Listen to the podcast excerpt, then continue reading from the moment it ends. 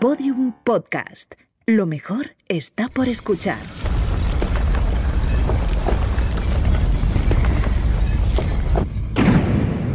Dentro de la pirámide. Con Nacho Ares. Podium Podcast.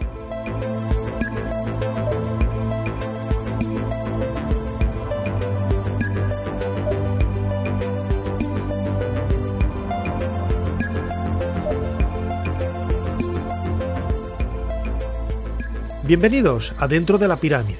Descorremos el pestillo que nos permite entrar en esta gigantesca construcción de varias decenas de metros de, de, altura, cada vez somos más, cada vez hay más bloques de conocimiento, de inquietud, de magia, de sorpresas, todo ello vinculado al antiguo Egipto, nuestra pasión.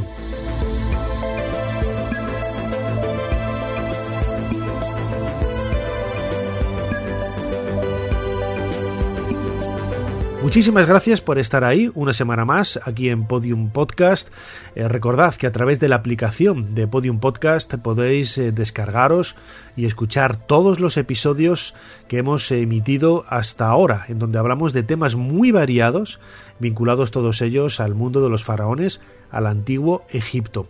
Precisamente a través de, las redes sociales y en concreto a través de, recordad, el, el canal de YouTube dentro de la pirámide, eh, canal homónimo en donde complementamos el conocimiento que intentamos eh, eh, proyectar a través de, del podcast, ahí habéis pedido que habláramos de la diosa Sehmet del mundo de las divinidades felinas.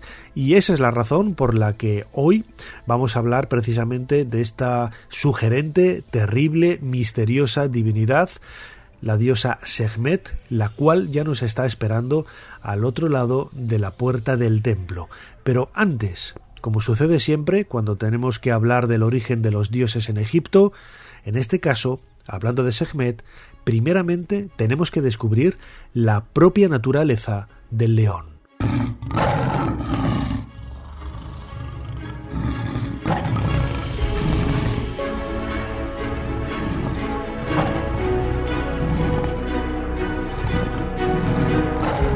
Lo hemos comentado en muchas ocasiones, eh, los antiguos egipcios tuvieron un vínculo muy estrecho con la naturaleza, la vegetación, las plantas, las montañas, el río Nilo, por supuesto, y la fauna. Los animales que vivían tanto en los marjales, en las zonas verdes del Nilo, como en el desierto, siempre cautivaron a los egipcios y les sirvieron para poder eh, responder a muchas de las preguntas que ellos se hacían al mismo tiempo que les planteó la posibilidad de hacerse nuevas cuestiones sobre elucubraciones teológicas y sobre todo intentar buscar una solución a los problemas que la cotidianidad les traía en el día a día.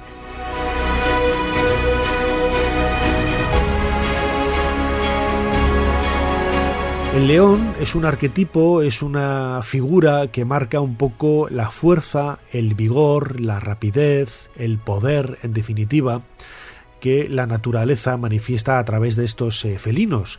Es algo que podemos encontrar no solamente en Egipto, sino también en otros lugares del próximo Oriente. Recordemos, por ejemplo, los famosos relieves asirios que podemos ver en la actualidad en el Museo Británico de Londres, en donde esas cacerías de leones, aun siendo un eh, animal sagrado, eran cazados quizá para intentar aprehender, hacerse con esa fuerza, esa magia, ese poder que había dentro del felino. Algo parecido sucede, por ejemplo, en la estela de Tutmosis IV, grabada entre las patas de la Esfinge, en donde él mismo describe que estaba eh, protagonizando una cacería de leones en esta parte del desierto, cuando en sueños se le apareció la Esfinge. Precisamente es la Esfinge el primer referente felino, el primer referente leonino que nos hace viajar a la mentalidad de los antiguos egipcios para poder eh, buscar eh, respuestas al por qué el león se convierte finalmente en una divinidad y tiene esas ramificaciones por medio de dioses y diosas felinos, dioses y diosas leones que tanto eco tienen a lo largo de la historia de Egipto. La Esfinge de la Meseta de Giza, a ella ya le dedicamos un podcast aquí en Dentro de la Pirámide, tiene una característica en esta época del reino antiguo, estamos hacia el 2500 grosso modo antes de nuestra era, y es que está perfectamente orientada hacia el este, es decir, observa el disco solar, el sol en el, en el amanecer, con las primeras horas del día, y esto nos hace pensar el vínculo tan estrecho que hay entre el león y el sol algo que va a marcar un poco la explicación y el entendimiento que tenemos que tener de la diosa Sekhmet, por ejemplo, a lo largo de la historia. Fijaos que la, la diosa, como tal, lleva un disco solar sobre la cabeza es decir, ella era considerada hija de Ra, y delante del disco aparece la cobra, el Uraeus, otro emblema que nos hace ver precisamente esa conexión existente entre lo sagrado, lo divino y lo real, lo real en el sentido de nobleza, de faraón, de rey, de soberano.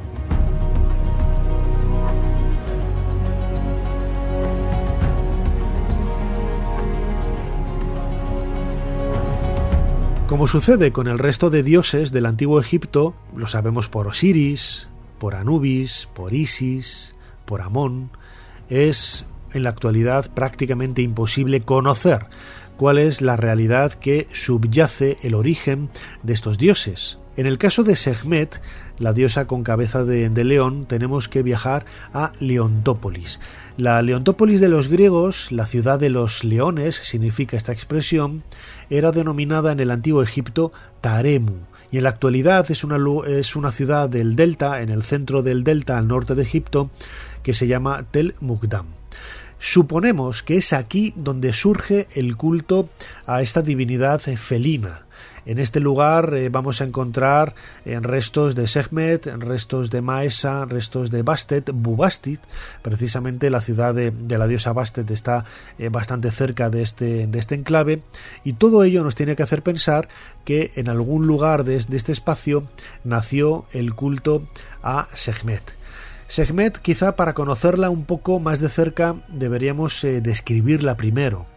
Acabo de decir que es eh, una diosa que lleva por corona el disco solar de Ra y delante de ese disco la, la cobra, el Uraeus que le infunde el poder divino, el poder real.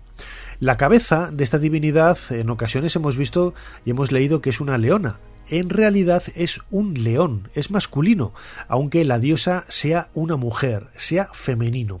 Esto nos, eh, nos hace ver eh, quizás el, el problema que a nosotros nos cuesta mucho comprender, pero que en realidad los antiguos egipcios partían de una serie de arquetipos, de ideas, de creencias que no tenían sexo, y de ahí que, por ejemplo, haya divinidades como el dios Hapi, que era el dios del Nilo, un hombre pero lucía pechos, tenía pechos de mujer, en donde vemos esa combinación de elementos masculinos y femeninos, que hoy nos eh, choca, nos genera cierta incertidumbre, y sin embargo para los egipcios era muy claro.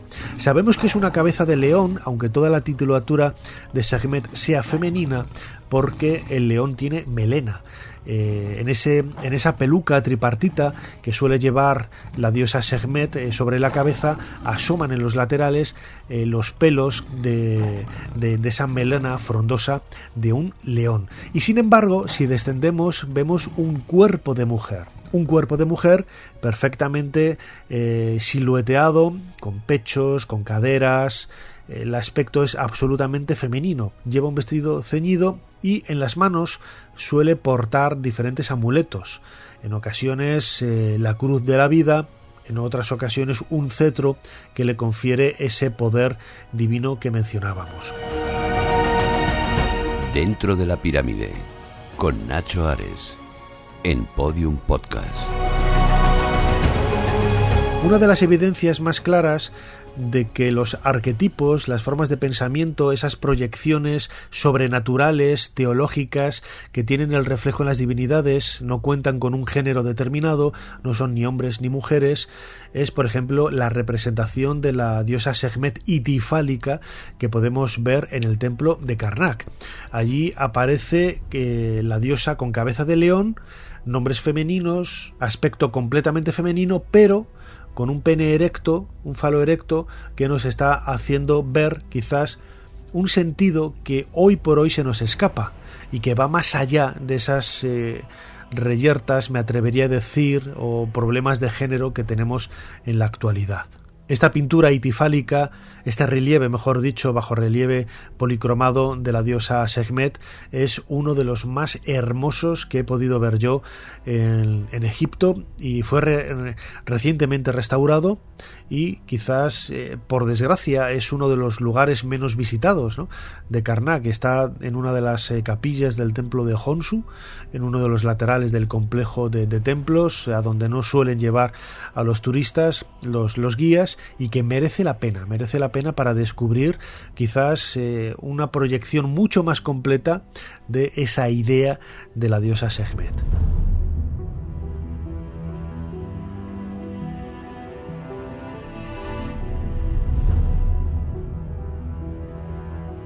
En la actualidad, a partir de, las, eh, de los vestigios que han llegado a nosotros de estatuas de la diosa Sekhmet, sabemos que estas esculturas, normalmente hechas de granito negro, estaban pintadas, estaban policromadas, pero no en su totalidad, sino que solamente unas pocas partes.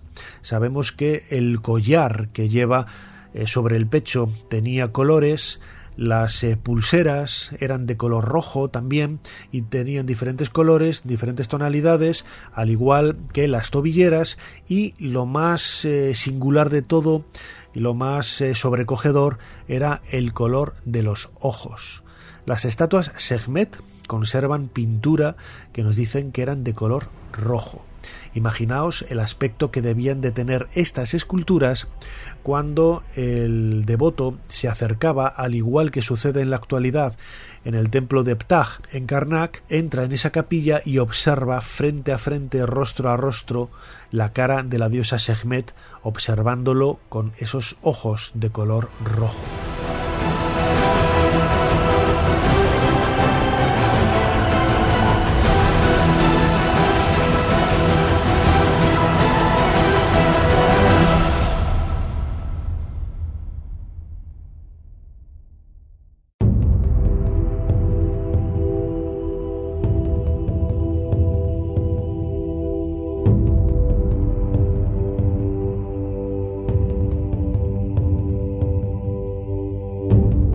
A lo largo de la historia hay muchos textos que nos hablan de la diosa Sekhmet. Eh, lo podemos encontrar las primeras referencias, quizás para darle ese aspecto más divino y más noble, más real, en los textos de las pirámides, más o menos hacia el 2400 antes de nuestra era. En ella se nos dice, en estos textos se nos dice que Sekhmet era eh, la divinidad que había dado a luz al faraón. Quizás esto la, convertía eh, en, no solamente en la, en la madre del faraón, sino en ese puente, en esa cadena que unía lo sagrado con lo terrenal y confería al nuevo faraón el poder, la fuerza, la magia y la destrucción que tendría que utilizar y llevar a cabo para ser un buen gobernante.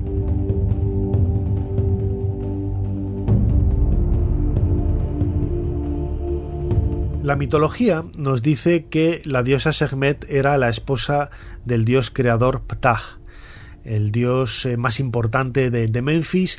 De este matrimonio nació el dios Nefertum, otra divinidad con aspecto leonino. Con el paso del tiempo, la diosa eh, como vamos a ver a continuación, se identifica con eh, la diosa Hathor, con la diosa Isis, es decir, en estas mujeres se aúna el arquetipo que veíamos antes, que comentábamos antes, en este caso de la maternidad, de lo femenino, de la protección y en el caso de Sekhmet también el aspecto más destructivo, un aspecto que también podemos ver en la diosa Hathor. Conocemos la leyenda de Sekhmet gracias al libro de la vaca celeste. Solamente se conservan dos eh, versiones, dos textos de este libro que surge en el Reino Nuevo. La primera versión la encontramos en el fondo de una de las capillas del faraón Tutankamón y que apareció en la cámara funeraria de su tumba en el centro del Valle de los Reyes. No lejos de ahí, en la tumba de Seti I, también en el Valle de los Reyes encontramos eh, otra versión muy parecida de este texto del libro de la vaca celeste. En esta historia descubrimos cómo el dios eh, Ra en un momento dado se enfrenta a la humanidad y considera que los seres humanos le han faltado al respeto. Esta es la razón por la que decide enviar a su hija, la diosa Hathor, que luego se transforma en Sekhmet, para destruir a la humanidad. El texto es realmente hermoso y nos cuenta una de las historias quizás más sobrecogedoras y que más reflejo ha tenido en la historia de la evolución humana.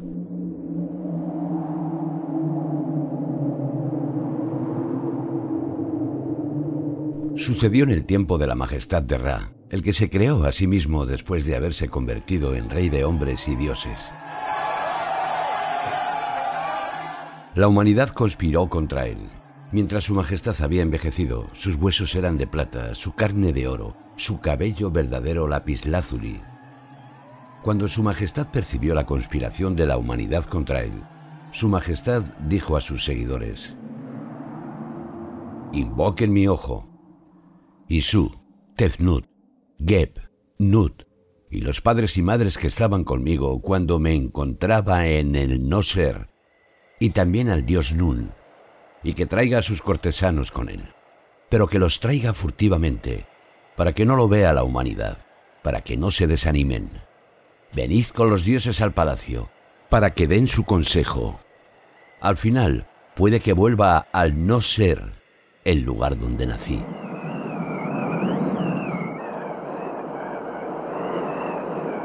Nos tenemos que imaginar un mundo repleto de, brumas, las referencias que hace el dios Ra al no ser, al Nun, esa colina primigenia de la que surgió la vida al comienzo de los tiempos, todo ello nos está hablando pues de un espacio los griegos lo denominarían el Olimpo, nosotros tenemos que interpretarlo de una forma absolutamente distinta, ya que el, hecho de que los dioses participen e interactúen unos con otros es algo exclusivo y muy particular del mundo de los, de los faraones, en donde cada divinidad tiene un, no un papel determinado, tal y como sucede en la Grecia eh, clásica, en la Grecia antigua, sino que todos ellos parecen ser partícipes de una suerte de, parlamento en donde se toman decisiones como hemos escuchado en, este, en esta primera parte del libro de la vaca celeste, eh, leído brillantemente como siempre por nuestro compañero Julio López. El dios Ra pide apoyo, pide ayuda a esos eh, dioses que le, que le rodean y este es el consejo que le dan. Los dioses fueron traídos y se colocaron a ambos lados, inclinándose hasta el suelo ante su majestad, para que pudiera pronunciar su discurso ante el Padre Mayor, el hacedor de la humanidad, el rey del pueblo. Dijeron a su majestad, Háblanos para que te escuchemos. Ra le dijo a Nun, Oh, Dios mayor en quien viene a existir y dioses ancestros. Mirad, la humanidad que surgió de mi ojo está conspirando contra mí. Dime qué harías en mi lugar, porque estoy buscando qué hacer. No los mataré hasta que haya escuchado lo que podrías decir al respecto. Entonces habló la majestad de Nun.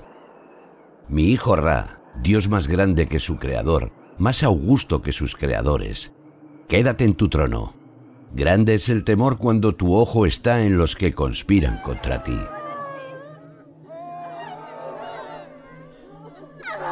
Dijo la majestad de Ra. Mira, los hombres están huyendo al desierto. Sus corazones están tan temerosos de que pueda hablarles. Los dioses dijeron a su majestad, Deja que tu ojo vaya y aniquile por ti a esos intrigantes del mal. Ningún ojo es más capaz de golpearlos por ti que caiga como Hathor. Tiempo después, la diosa regresó después de matar a la humanidad en el desierto y la majestad de este dios dijo, Bienvenida en paz, Hathor. Ojo que hizo lo que vine a buscar, dijo la diosa. Como vives para mí, he dominado a la humanidad y fue un bálsamo para mi corazón. Respondió la majestad de Ra, Tendré poder sobre ellos como rey empequeñeciéndoles Así nació la poderosa y Hathor se convirtió en Sekhmet.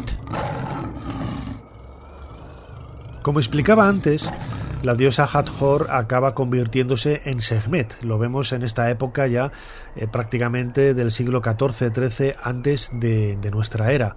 La especulación de los sacerdotes hizo que este tipo de, fusiones de unos dioses con otros pues fuera muy común. La poderosa es esa versión quizás más atrevida, más violenta, más sanguinaria de la diosa Hathor, que siempre había sido considerada eh, pues una diosa protectora. No en vano, por ejemplo, eh, ella es la encargada de recibir al difunto en el mundo del más allá, es la, diosa de la montaña tebana de Occidente. Es decir, hay muchos aspectos que aparentemente a nosotros eh, nos hablan de cierta ambigüedad, de, de ciertas contradicciones, y sin embargo tenemos que entenderlo pues desde el punto de vista de esa perspectiva de los antiguos egipcios. El término la poderosa es precisamente la traducción que podemos hacer del nombre de Sehmet, literalmente, como digo, la poderosa. Después de destruir a la humanidad, eh, el, texto parece que realmente se ha llevado a cabo esa destrucción, ¿no? Sin embargo, hay pues una, una, suerte de contradicciones en el texto o que nosotros no sabemos interpretarlo de forma correcta. Ra finalmente se arrepiente de lo que ha hecho y decide apaciguar esa eh, sed de venganza, esa sed de sangre de la diosa Sekhmet.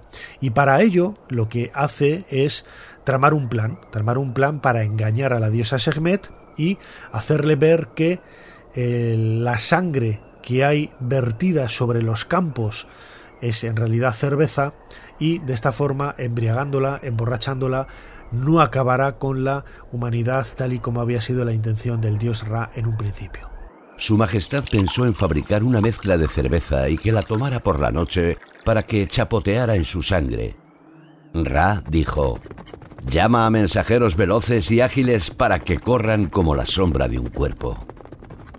Los mensajeros fueron traídos inmediatamente y la majestad de este dios dijo, Ve a Jebú y tráeme ocre rojo en gran cantidad. El ocre rojo le fue traído, y la majestad de este dios ordenó moler el ocre al portador de la cerradura de On, mientras que las sirvientas machacaban la cebada para hacer cerveza. Luego se puso el ocre rojo en la pasta de cerveza y se volvió como sangre humana, y se llenaron siete mil jarras. Luego Ra, la majestad del rey del Alto y Bajo Egipto, se reunió con los dioses para ver la cerveza. Ahora, cuando amaneciera el día en el que Sekhmet, viajando hacia el sur, iba a destruir a la humanidad, la majestad de Ra dijo, La cerveza está bien, con ella salvaré a la humanidad. Y Ra dijo después, Llévalo al lugar donde Sekhmet planea matar a los hombres. La majestad del rey Ra se levantó temprano antes del amanecer para que se derramara este somnífero. Entonces los campos se inundaron a tres palmos de altura con el líquido del poder de la majestad de este dios. Cuando la diosa llegó por la mañana, los encontró inundados y su mirada estuvo complacida con ello. Bebió y complació a su corazón. Regresó borracha sin haber destruido a la humanidad. La majestad de Ra le dijo a la diosa, Bienvenida, oh graciosa. Así nacieron mujeres hermosas en la paz de la ciudad de Imu.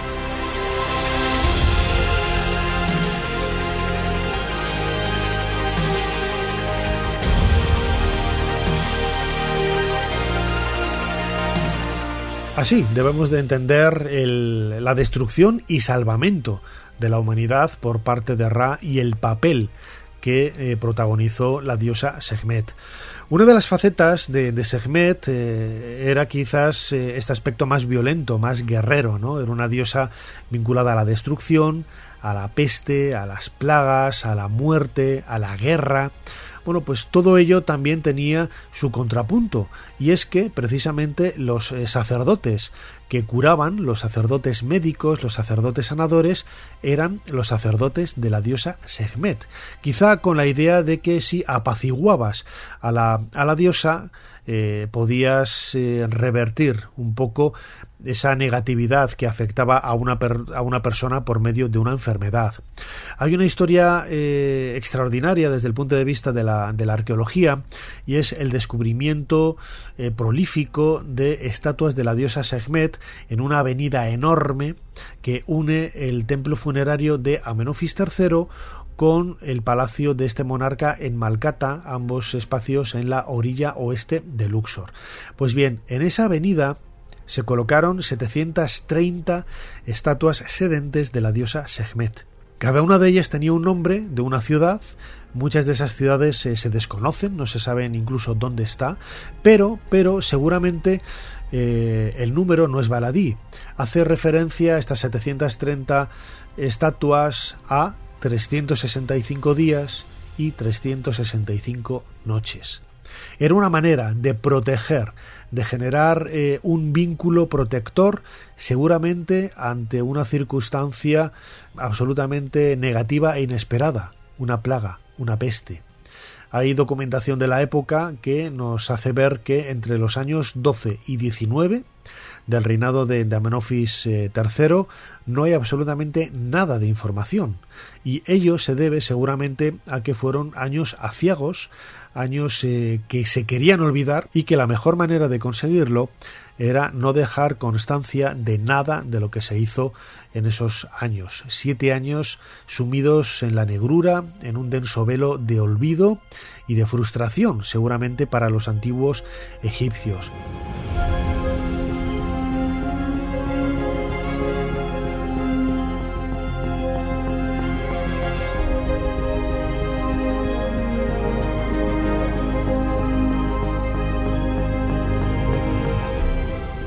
Como adelantaba al principio, la diosa Sekhmet, eh, gracias a la especulación de los sacerdotes, al pensamiento cada vez más elaborado, se fue identificando con eh, otras divinidades femeninas.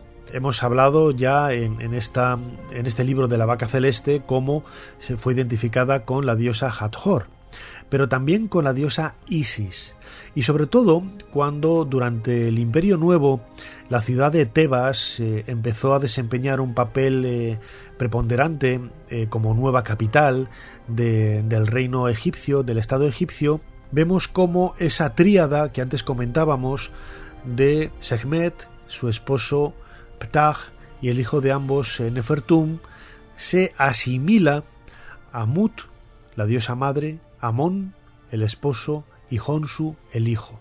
Mut y Sekhmet empiezan a tener muchos elementos en común, de ahí que en el templo de Mut, en Karnak, por ejemplo, eh, aparecieran decenas de, estatuas sedentes de la diosa Sekhmet, y Mut, eh, como diosa madre, eh, con muchos elementos parecidos a Hathor e Isis, de repente confiere una serie de aspectos violentos, negativos, que derivan de esa influencia que ha recibido de la diosa Sekhmet. Si hablamos de dioses eh, felinos, de dioses leones, tenemos que al menos mencionar otros, eh, otras divinidades como Bastet. Bastet con cabeza de gato o de gata eh, no sabemos realmente cuál es el vínculo que tiene con Sekhmet. Eh, por la tradición podemos identificar que Sekhmet cuando se apaciguaba, cuando estaba tranquila, cuando no era una diosa violenta, se convertía en Bastet, algo que luego con el paso del tiempo se fue uniendo a, la diosa Hathor, porque Bastet era diosa también de, la música, del amor, de, aspectos muchísimo más amables, ¿no? de, ese concepto primigenio que podemos ver en la diosa Sekhmet.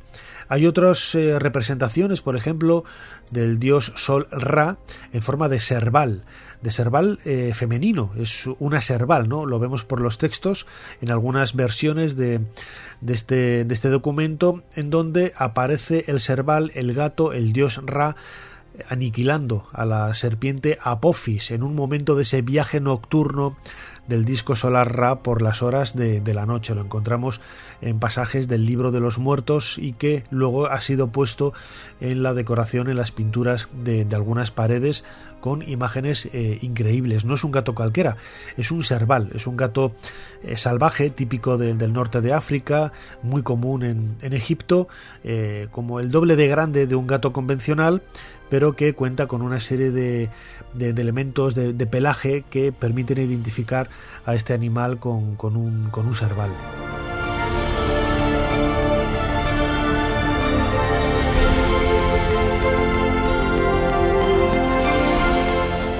Hay una carta en la correspondencia de Amarna, de Akenatón, a Burnaburias, contándole que precisamente en la época de, su padre Amenofis III existió una terrible plaga. Son muchas pruebas indirectas que de una forma directa nos están señalando a este, este momento de la historia de Egipto como uno de los más convulsos. De ahí el papel importante que desempeñara la diosa Sehmet como diosa de la medicina. En las últimas semanas ha salido a la luz un gran descubrimiento producido en, Egipto, precisamente en la orilla oeste. Allí ha aparecido la ciudad, eh, la extensión de Atón, es el nombre que tenía esta ciudad, eh, que debía de estar vinculada al palacio de, de, Amenofis III en lo que hoy es Malcata. Se trata de una ciudad gigantesca descubierta por Zahi Hawass eh, y su equipo y que en los últimos meses ha sacado a la luz una serie de detalles que eh, nos hacen ver que realmente este lugar, además de, ser eh, un unicum prácticamente en la historia de la arqueología en Egipto, va a proporcionarnos muchísima información, no solamente sobre cómo era la vida diaria, sino también sobre la historia de Sehmet.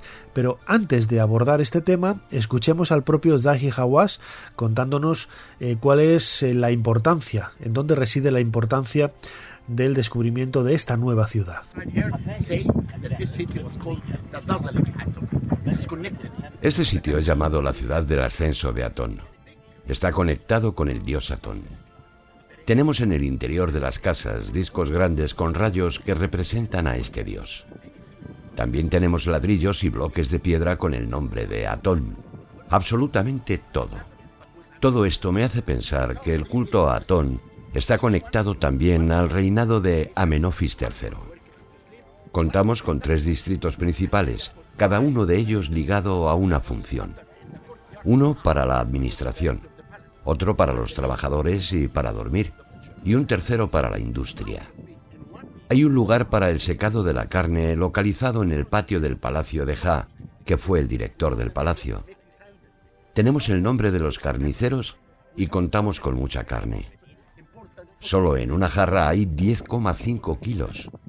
Hay un sector para coser ropas, otro para hacer sandalias. Hemos encontrado moldes para hacer amuletos y cerámica con las tipologías del Imperio Nuevo y que hablan de relaciones con países extranjeros. Hemos encontrado estatuas del dios Bes, que era el dios que protegía en los partos. Todo hecho con piedras semipreciosas.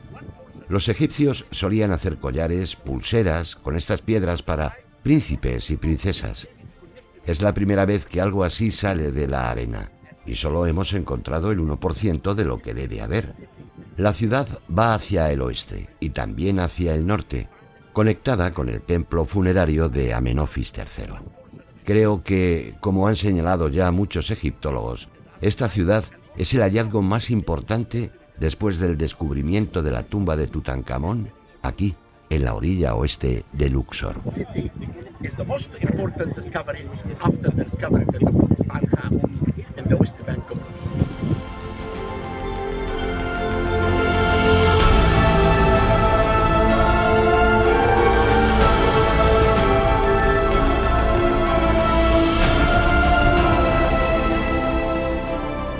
Dentro de esas zonas administrativas, con que cuenta de esos distritos, como decía Hawass ahora en esta entrevista, eh, uno, quizás el, más sorprendente, es el de los talleres, un distrito en donde trabajaban y dormían obreros. Pues bien, uno de esos talleres es el de los constructores, mejor dicho, el de los escultores de las estatuas Sehmet, que tanto proliferaron, como decía antes, hasta 730 en esa calzada que unía el templo funerario de Amenofis III con su palacio de Malcata.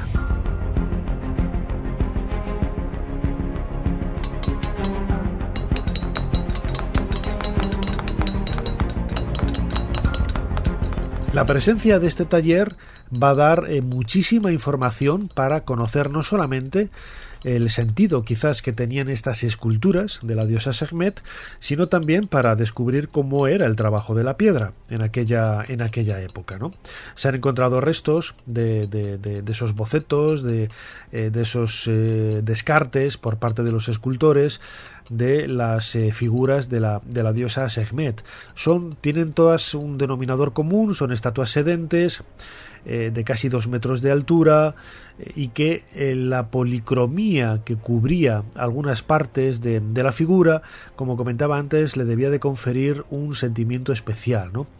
yo recuerdo que en mi última novela, La hija del sol, protagonizada por Isis, una de las hermanas más desconocidas del faraón Akenatón, la historia comienza precisamente cuando Isis escucha la diosa Sekhmet y se despierta, abandona su alcoba, su palacio y camina deambulando entre estas estatuas sedentes de la, de la diosa Leona hasta el palacio de su padre. El rugido de una leona en mitad de la noche rompió el silencio que reinaba en la casa del regocijo, como era conocido el palacio de Amenofis III. Hasta aquel momento, el palacio había permanecido calmo pero el estruendo producido por el misterioso felino hizo retumbar las entrañas de los muros de adobe de la residencia real, o al menos eso sintió Isis. La reina abrió los ojos de forma repentina y, sobresaltada, se incorporó y miró a ambos lados de la alcoba.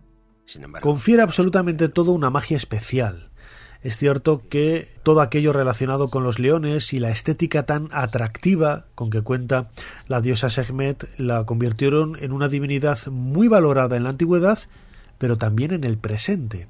Yo recuerdo cómo hace 20 años publiqué una serie de artículos en revistas especializadas del mundo de, de, los enigmas históricos o del misterio, como la revista Año Cero o la revista Más Allá, que eh, creo que sirvieron de aldabonazo para proyectar en nuestro país una imagen de la diosa Sekhmet eh, bastante, bastante insólita, en el sentido de que eh, comentaba por primera vez cómo diferentes grupos podríamos decir vinculados a la New Age, habían seguido un poco el, el relato de los antiguos dioses egipcios para recrear de forma moderna y contemporánea el culto a la diosa Sekhmet. Por ejemplo, una de las cosas que a mí más me ha llamado la atención es en Cactus Spring, al norte de Las Vegas, en donde allí se encuentra, eh, yo no sé si habrá más, pero por lo menos creo que es el único templo de la diosa Sekhmet contemporáneo que, podemos encontrar. ¿no? Hay una serie de, seguidores y de seguidoras de esta divinidad, eh, como digo, que hacen sus reuniones, hacen tradiciones más vinculadas al mundo de la nueva era, de la New Age, pero desde luego tienen como referente este aspecto más desconocido de la diosa Sekhmet.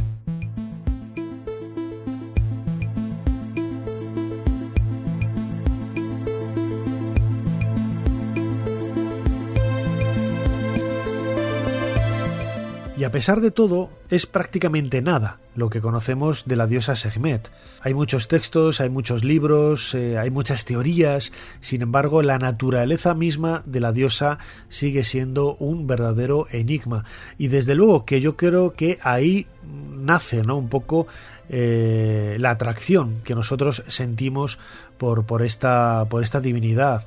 Eh, muchos, eh, quizás de nuestros oyentes aquí en Podium Podcast, oyentes de dentro de la pirámide, habrán visitado en alguna ocasión el templo de Ptah en el complejo de, Karnak, en una de cuyas capillas existe una, eh, una estatua de la diosa Sekhmet, una, una, estatua que además tiene su historia de malditismo, ya que cuando fue descubierta en el siglo XIX, uno de los niños que, trabajaba en la excavación, al poco de sacar el rostro de la, de la diosa de la, de la arena, esto nos lo cuenta Arthur Weigel, por ejemplo, uno de los arqueólogos más importantes del primer tercio del siglo XX, pues eh, ese niño falleció debido al derrumbe de esa mota de tierra en la que se había conservado la estatua de la, de la diosa Sekhmet. Es más, eh, poco después hay fotografías espectaculares que así lo demuestran. La estatua de, de que se colocó en el interior de, de, una de las capillas del templo de Ptah fue machacada, fue destruida por uno de los gafires, por uno de los eh, cuidadores del templo, ya que veía en ella eh, la causa de las enfermedades que estaban padeciendo varios niños en su aldea y en concreto uno de sus hijos eh, estaba muy enfermo debido a la supuesta maldición y ataque de la diosa Sekhmet. Por eso la escultura que hoy vemos en esta capilla está muy restaurada.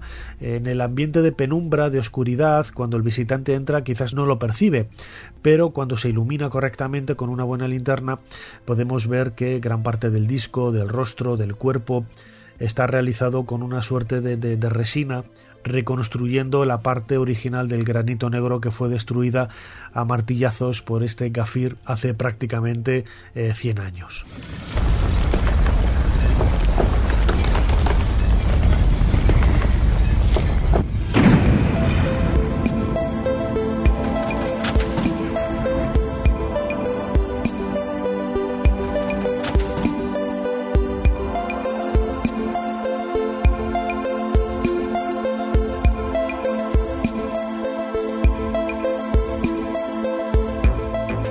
Hasta aquí este nuevo episodio de Dentro de la Pirámide, en el que hemos estado hablando de una de las divinidades más increíbles del panteón egipcio, desde el punto de vista estético quizás de, las más hermosas, la diosa Sekhmet, y de la que tanto tenemos que aprender y estudiar. Conocemos muy poco, pero algo conocemos y espero que a través de, de, lo que hemos contado en este podcast eh, tengáis la curiosidad y la inquietud de seguir buscando para poder eh, aprender más cosas relacionadas con, con, ella. En mis redes sociales a que podéis acceder a ellas a través de la página web nachoares.com. Vamos a colocar algunas eh, referencias de bibliografía para poder eh, ampliar eh, conocimientos sobre ella. En mi página web también, nachoares.com, ahí vais a encontrar varios artículos que hemos eh, publicado en los últimos años de la, de la diosa Sekhmet. Y no os olvidéis del canal homónimo dentro de la pirámide en donde también hay varios eh, vídeos dedicados a la diosa Sekhmet y que complementan con imágenes eh, todo lo que hemos comentado, todo lo que hemos hablado en este podcast. Como siempre, muchísimas gracias de nuevo por estar ahí. Nos seguimos escuchando aquí en Podium Podcast. Dentro de poco, dentro de la pirámide. Hasta pronto.